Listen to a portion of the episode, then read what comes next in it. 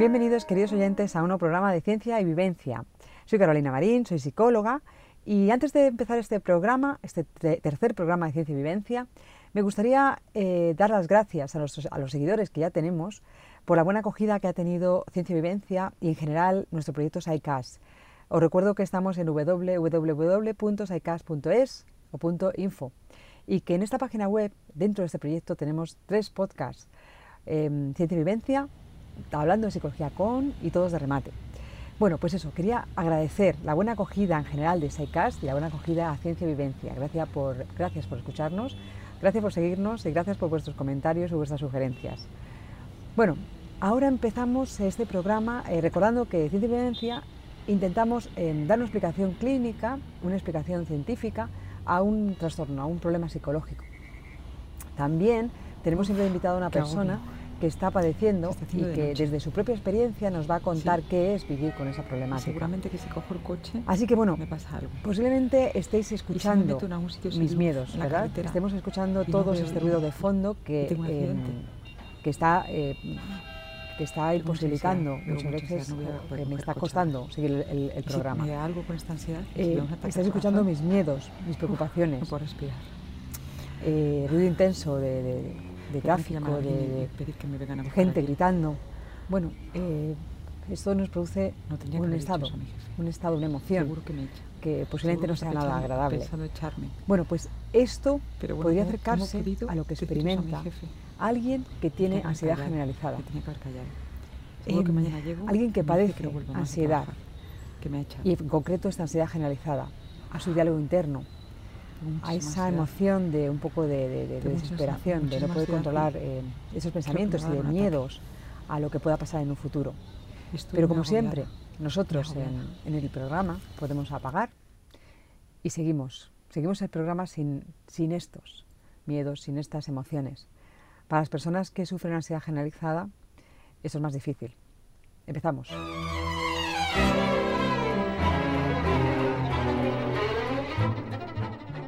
El trastorno de ansiedad generalizada es padecido por un 1% de la población en España. Si vamos a, estadísticas internacionales, hablamos de un 5%. Eh, es más frecuente en mujeres que en hombres, una relación de 2 a 1, y el, rango de edad del diagnóstico es de 26 años a 55 años. Hay que hay que, aquí hay que hacer una puntualización, puesto que una cosa es el diagnóstico, otra cosa es cuándo la persona empieza a padecer la sintomatología o durante cuánto tiempo la ha padecido. Es decir, bajo mi punto de vista y mi experiencia clínica, las personas que eh, sufren o han sufrido trastorno de ansiedad generalizada dicen eh, que durante toda su vida, desde que tienen memoria, tienen esta sintomatología. Em, ¿Qué pasa? Que es verdad que puede haber un desencadenante que haga que esta sintomatología, que estos síntomas se agraven, se potencien y que ya estas personas decidan ir a una consulta psicológica para tener tratamiento psicológico o incluso psicofarmacológico. Eh, se habla de ansiedad generalizada eh, cuando eh, la sintomatología persiste al menos seis meses. ¿Qué síntomas tiene una persona con trastorno de ansiedad generalizada? Pues podemos hablar de fatiga, de irritabilidad, de alteraciones del sueño, de tensión muscular, miedos, miedos generalizados, preocupaciones constantes, anticipación de acontecimientos negativos siempre, es decir, es, em, eh, podemos poner un ejemplo, eh, una madre que su hijo se va de, excursión y evidentemente quiere que su hijo se vaya de excursión, pero tiene el pensamiento constante de a ver si va a pasar algo a mi hijo, mejor que no se vaya, em, a ver si cuando baje del autobús eh, no van a tener cuidado y, y, va a pillar un coche. Es decir, empieza con miedos generalizados. Es verdad que muchas veces estos miedos no, no hacen que la persona tenga un, una vida disfuncional, quiere decir, no interfiere en su día a día, pero es la sensación de preocupación constante por todo. Eh, en este programa eh, vamos a dar voz a Celia. Celia lleva con, eh, con, ansiedad desde que tiene memoria. Es un claro ejemplo de lo que acabo de decir. Hasta que, bueno, algo surgió y quiso poner solución a este problema. ella dice algo muy importante y es que ha podido transformar en poder aquello que ha hecho sufrir durante toda su vida. Damos voz también, vamos a escuchar también a Cristina Portillo, que es psicóloga general, sanitaria y eh, que nos va a explicar qué es la trastorno de ansiedad generalizada y el tratamiento de trastorno de ansiedad generalizada. Y también vamos a escuchar a Francisco Estupiñá, doctor en psicología y profesor de la Facultad de Psicología de la Universidad Complutense de Madrid. Y comenzamos con Cristina, con Cristina Portillo. Eh, nos va a explicar qué es la ansiedad generalizada desde su punto de vista, desde el punto de vista clínico y bueno, cómo es, eh, cuáles son los síntomas de la ansiedad generalizada. La ansiedad generalizada es un trastorno de la ansiedad en donde la angustia y en especial las preocupaciones son excesivas en relación a diversos acontecimientos, lo que genera malestar y un deterioro en lo social, laboral e incluso lo personal. Eh, la ansiedad se caracteriza por pensamientos intrusivos, anticipaciones negativas, un miedo a tomar decisiones y una incapacidad para relajarse. Y todo esto viene acompañado por síntomas físicos como son la agitación, la tensión muscular, la sudoración y las alteraciones del sueño. Francisco Estupiña nos cuenta eh, que las personas con ansiedad generalizada muchas veces se identifican como personas preocupadas constantemente, como, ya, como he apuntado yo antes. Eh, son personas que además dicen, em, como ya se ha citado también, como ya se ha dicho, yo soy así, yo he sido así siempre, yo toda la vida me he preocupado por todo, yo toda la vida he anticipado. Em, Incluso algunos teóricos han llegado a plantear que el trastorno de ansiedad generalizada no era un trastorno de ansiedad, sino que podría ser un trastorno de personalidad, de personalidad por esta eh, cronicidad, digamos, de, los síntomas. Me gustaría hacer una pregunta a Francisco. Eh, ¿Hay gente que tiene preocupaciones sin tener ansiedad generalizada? Quiere decir, ¿dónde está el límite entre tener preocupaciones, incluso mucha preocupación y muchas preocupaciones, y el trastorno de ansiedad generalizada? Es verdad que hay muchos cuadros en los que la gente le da un montón de vueltas a las cosas ¿no? y, que eh, tiene dificultades para dejar de pensar en determinados temas. ¿no? Pero esto se diferencia de la, de la, ansiedad generalizada en que la ansiedad generalizada, la preocupación de la ansiedad generalizada suele ser em, de naturaleza fundamentalmente verbal, suele ser de tipo eh, prospectivo, es decir, uno se está preguntando por lo que va a pasar, ¿no? por, el, por, el, por el mañana, ¿no? Eh, suele ser muy amplia, no te preocupa Em, eh, un, área muy restringida y concreta, ¿no? como puede ocurrir, por ejemplo, al paciente que tiene eh, un, trastorno obsesivo-compulsivo, ¿no? sino que te preocupan múltiples áreas de, preocupación. La salud, el dinero, cómo te perciben los demás, em, la responsabilidad del trabajo, etc.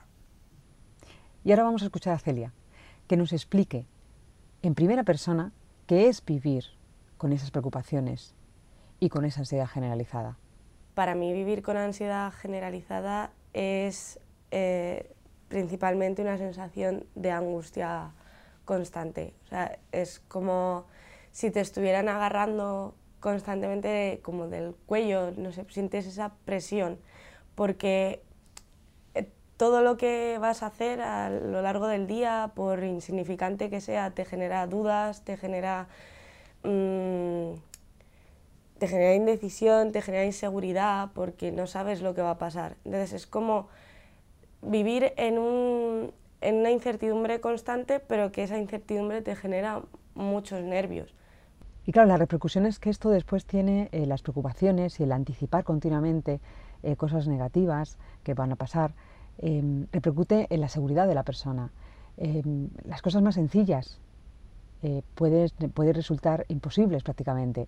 ¿Por qué? Pues porque nos vuelven inseguras. Em, con estos, ¿y si salgo a la calle me puede pasar algo? ¿Y si hago esta exposición se van a reír de mí? ¿Y si? ¿Y si? Y siempre va seguido de algo negativo, hace que nuestra autoestima nuestra seguridad empiece a estar minada. Em, esto nos lo cuenta Celia, que para ella llegó a ser un problema incluso algo como salir a la calle. De cualquier cosa es una duda constante o si tú crees que eres capaz de hacer algo, te viene esa vocecita, una vocecita. ¿Y si no? ¿Y si tal? ¿Y si no puedes? ¿Y si te pasa algo? ¿Y si estás sola? ¿Y si...? Y te empiezas a sentir nerviosa y, muchas veces pues dejas de hacer lo que quisieras hacer o lo que te gustaría hacer o las cosas que hacías anteriormente. Porque lo que pasa con la ansiedad generalizada es que te va limitando. Como bien eh, dice el nombre del trastorno, ansiedad generalizada, eh, vamos a decir, podríamos decir preocupación generalizada, miedos generalizados, porque la ansiedad en el fondo va a ser el síntoma, pero realmente lo nuclear que siente la persona o la, emoción, em, lo nuclear que siente la persona es el miedo y la preocupación constantes a todo. em, esto va a llevar a que la persona se empiece a ver limitada, como hemos dicho, como hemos visto ya, hemos escuchado a Celia, incluso de salir a, salir a la calle. Em, vamos a, seguir escuchando a Celia y todo aquello que ha podido em, dejar de hacer en su vida diaria, en su día a día, por tener ansiedad generalizada. Me impedía, por ejemplo, salir a la calle tranquilamente. Yo podía querer sacar a mi perro, por ejemplo, y todo bien hasta que te asomas a lo mejor a la calle y ya empiezas a pensar, jolín, cuánta gente, o es de noche, o no hay nadie. Es que cualquier situación, o sea, a lo mejor hay mucha gente y te agobia, hay poca gente y te agobia, es de día y te agobias, es de noche y te agobias. Todo es, todo te genera un problema. Y, y es eso, cuando ya empiezas a hacer te empieza a incapacitar para hacer cosas de tu vida diaria que solías hacer, es cuando empiezas a tener el problema de verdad. Claro, y al final, como siempre, ¿no? cuando hablamos de, una problemática psicológica, de un trastorno, nos preguntamos, ¿hay algo de genético? ¿Hay alguna variable em, biológica, em, genética, que, está, que, ha estado o que predispone a una, a una, persona a sufrir o a tener ansiedad generalizada o cualquier, cualquier otro trastorno? Em, bueno, pues hay modelos teóricos, como nos va a explicar Cristina, que, sí. También es verdad, y es una cosa que me gustaría puntualizar, y yo siempre lo digo, puede haber un componente genético.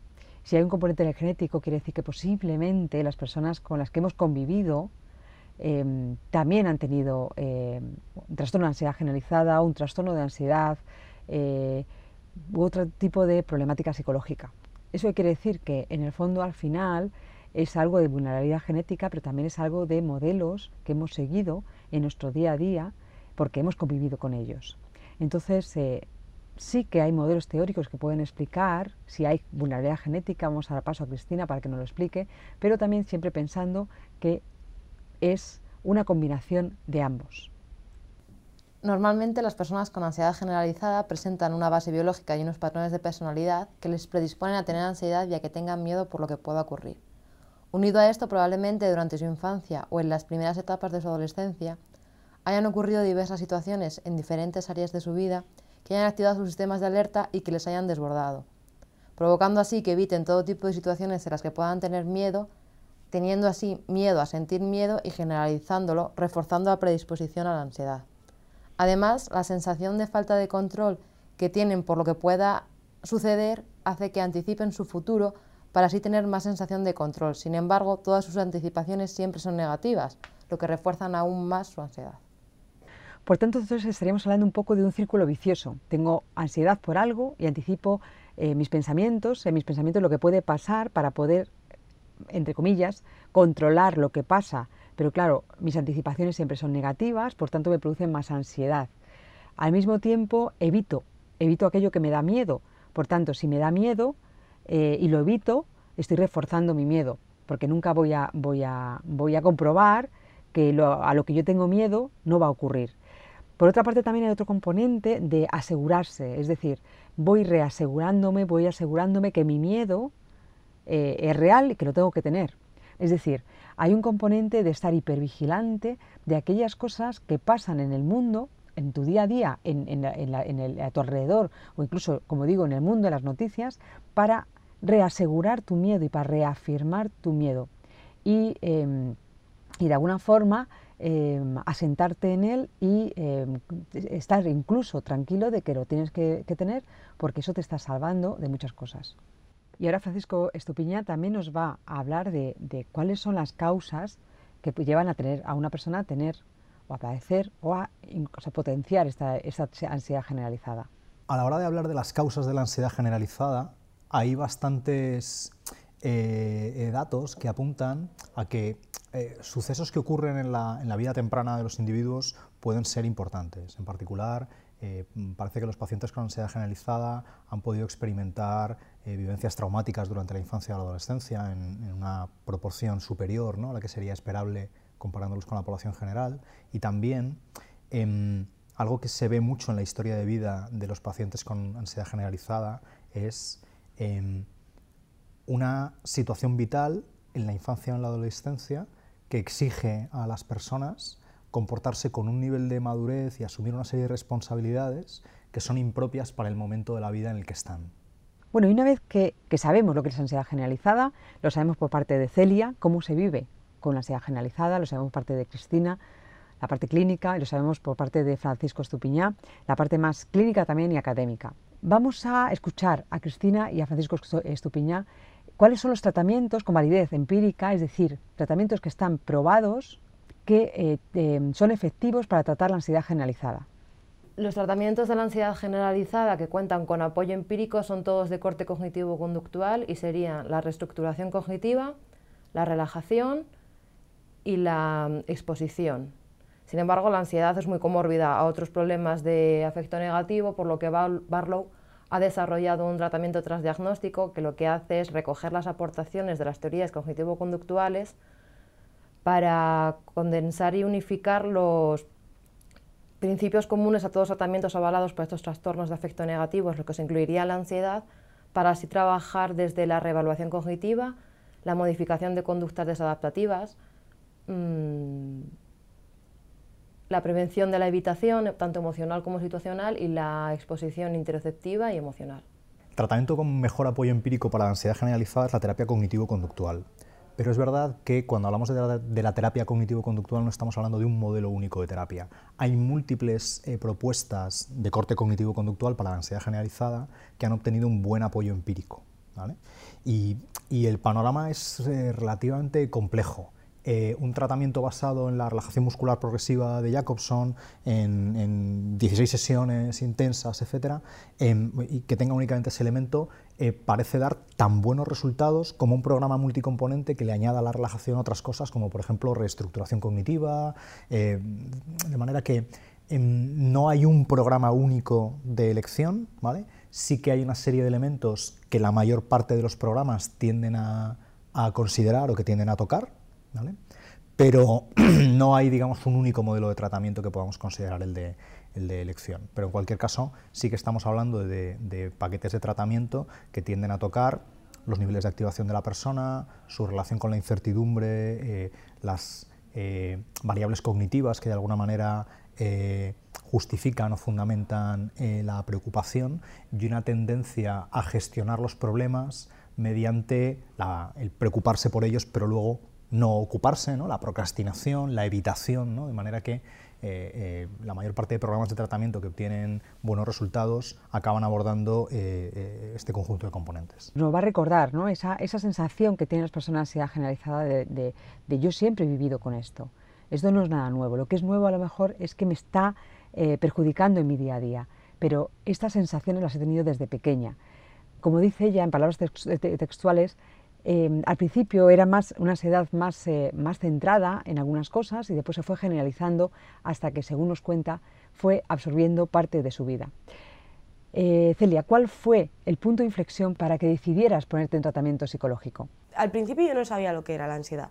O sea, yo sabía que me daban, taquicardias, me, me ponía muy nerviosa, me faltaba el aire, pero no sabía lo que era la ansiedad hasta que ya una vez eh, fui al médico y como que lo describieron un poco y dije, ah, eso es ansiedad. Y me dijeron, sí, dije, ah, vale, pues entonces tengo ansiedad.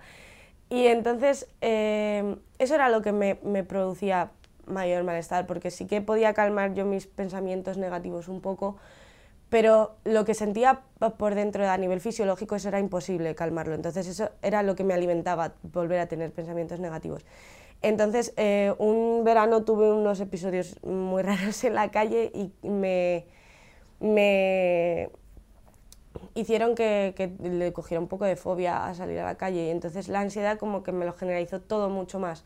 O sea, todo eran dudas, todo era inseguridad, todo era relacionado con la gente o incluso dentro de mi propio núcleo familiar, todo eran inseguridades por culpa de la ansiedad. Y entonces ya dije, esto no puede ser así. Yo pensaba que podría pasarlo sola porque dices, estos pensamientos sé que son erróneos, o sea, no tiene por qué pasarme nada en la calle porque no me ha pasado prácticamente nunca pero, pero te vienen y te, te comen, o sea, es que te, te engullen totalmente. Y te, te, te, sientes como, estás con una sensación muy oscura, todo, y dije, no puedo seguir así. Y decidí ir al psicólogo y que me ayudara, principalmente con el tema de la ansiedad. Y como todo, dentro de una problemática hay momentos mejores y momentos peores. Vamos a escuchar a Celia. creo que cuando le pones una etiqueta a algo es como que le da más peso. Entonces, no es lo mismo decir, de vez en cuando, cuando algo, algo me hace sentir insegura, insegura, me siento nerviosa, a decir, me está dando un ataque de ansiedad, es como más, más gordo. Entonces yo al principio lo llevaba mejor, si me ponía nerviosa de vez en cuando, pero siempre he sido una persona muy nerviosa y muy insegura, entonces no le daba mucha importancia hasta que a medida que vas creciendo, quieras o no, tienes más responsabilidades en tu vida. Entonces se empiezan a sumar y a sumar mm, la universidad, luego los problemas que tienes también la adolescencia te genera bastantes problemas, no sabes quién eres, no, los problemas que puedas tener con tus amigos, con tu familia se te va sumando todo y todo y ahí ya fue creciendo y creciendo y después de estos episodios que tuve en la calle fue como que, ¡pum!, petó todo. Y desde entonces fatal, lo llevé fatal hasta que conseguí eh, superarlo con la ayuda del psicólogo. Ahora está en un momento en el que eh, bueno, pues esa ansiedad ya no le perjudica en su día a día eh, y digamos que gracias a la ayuda terapéutica, la ayuda psicológica y su trabajo personal ha podido eh, minimizar o hacer que estos síntomas sean más leves para poder empezar a disfrutar otra vez del día a día. Vamos a preguntarle qué fue dentro de la terapia lo que más, lo que ella considera que más le ayudó. dentro de los tratamientos que, que tuve la posibilidad de tener, fármacos no me han recomendado nunca. Sinceramente es algo que no tendría como primera opción, o sea, me parecería que lo mejor fuese como una última opción todo lo químico, porque aunque sea un proceso muy duro, todos los procesos cognitivos son muy duros, pero si le pones ganas y pones esfuerzo y de verdad e-, eres objetivo y te das cuenta de que por pequeño que sea el paso, es un paso muy importante, yo creo que con ayuda psicológica es más que suficiente para poder superarlo. Tardas más, tardes menos, pero creo que está muy bien.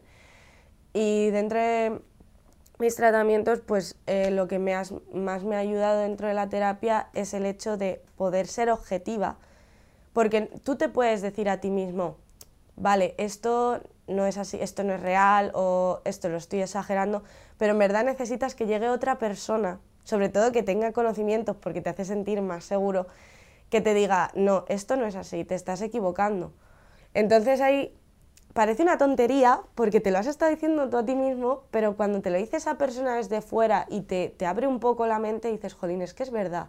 Entonces tú empiezas a, trabajarlo en casa, desde tu, tú mismo sales a la calle y dices, no va a pasar nada, no tiene por qué pasar nada, respiras estás tranquilo, te entretienes con otras cosas, puedes sobre todo utilizar algo para entretenerte. Yo utilizaba la música, me ponía música en la calle y eso me hacía centrarme en escuchar música o centrarme a lo mejor en mi perro cuando estaba paseando y no, no me fijaba en cuánta gente había en la calle, qué hora era.